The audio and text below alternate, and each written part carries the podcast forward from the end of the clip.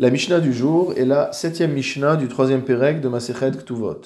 Nous avions vu dans la Mishnah d'Alet qu'aussi bien celui qui viole que celui qui séduit une jeune fille devra payer en plus des pénalités prévues par la Torah, Bochet et Bgam. Bochet, c'est la honte qui a été infligée à la jeune fille et à sa famille, et Bgam, c'est le défaut, mot à mot, le dommage corporel qui a été infligé à la jeune fille. Notre Mishnah va poser la question de savoir comment mesurer cette bochette, cette honte infligée. Ezohi bochette, comment peut-on quantifier la honte infligée? Hakol efi hamevayesh ve'amit bayesh. Tout dépend de celui qui inflige et celui qui est objet de cette honte. C'est-à-dire, nous dit le Barthénora, que si celui qui a violé ou qui a séduit est un homme d'une respectabilité moyenne, alors la honte qu'il inflige sera plus grande que si celui qui a violé est soit une personne de peu de respectabilité ou alors quelqu'un de très important. Dans les deux cas, si c'est quelqu'un de très important, par exemple, qui a violé, on va euh, minimiser, entre guillemets, la honte due au viol. Et si c'est quelqu'un, au contraire, de très peu de respectabilité, on va considérer ça comme étant dans la manière de se comporter de ce genre de personne. Tandis qu'il s'agit de quelqu'un de bénoni, de moyen, quelqu'un entre guillemets de normal, alors le fait qu'il est violé ou le fait qu'il est séduit va entraîner une honte particulière pour la famille. Ve'amit bayesh, donc le premier paramètre c'est celui qui inflige la honte, et le deuxième c'est celui qui est l'objet de la honte, donc la jeune fille et sa famille. On peut imaginer que s'il s'agit d'une fille de très bonne famille qui a été violée, alors l'opprobre euh, qui va tomber sur elle sera beaucoup plus grande que s'il s'agit d'une jeune fille qui provient d'une famille où de toute manière les mœurs sont légères, où il y a euh, peu de respectabilité.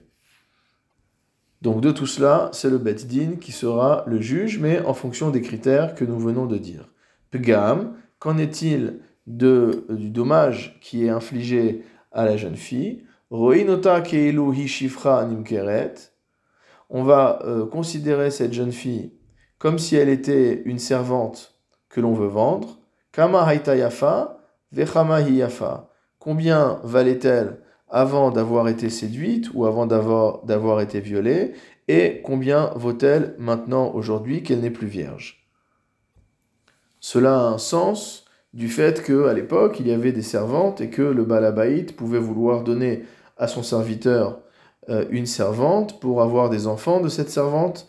Et à ce moment-là, euh, la, valeur euh, de cette union n'est pas la même s'il s'agit d'une servante qui est vierge ou d'une servante qui, au contraire, ne l'est plus. La Mishnah continue en nous disant, Knas, la troisième chose, c'est l'amende. Shave Bechol Adam, l'amende dont la Torah nous a parlé, elle sera égale pour toute personne. Il n'y a pas de différence ni de catégorie sociale, ni de respectabilité, etc.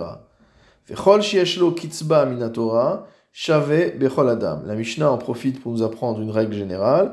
À chaque fois que la Torah donne la mesure d'une somme à payer, alors cette somme est la même pour tous.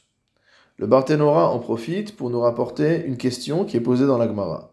Bigmara parir, on, soulève une difficulté dans la Gemara. Menalan denoten bochet ou bgam D'où sait-on que l'on va donner à cette jeune fille, bochet, la compensation de sa honte, bgam, du défaut physique qui lui a été infligé, vetsahar, et de la souffrance, dans le cas de la jeune fille qui a été violée. Ema chamishim kasef, amara lechol. Pourquoi ne dit-on pas qu'à partir du moment où la Torah a précisé une somme, la somme de 50 pièces d'argent qui correspond à 200 dinars, pourquoi ne pas dire que cela couvre l'ensemble des dommages qu'a subi cette jeune fille?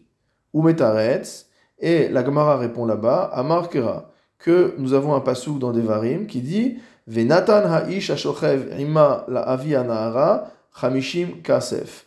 Que le jeune homme ou l'homme qui a euh, couché avec cette jeune fille devra donner au père de la jeune fille 50 pièces d'argent.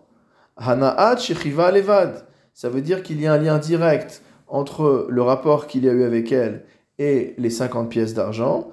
Il ne compense avec cet argent que le profit qu'il a tiré de ce rapport.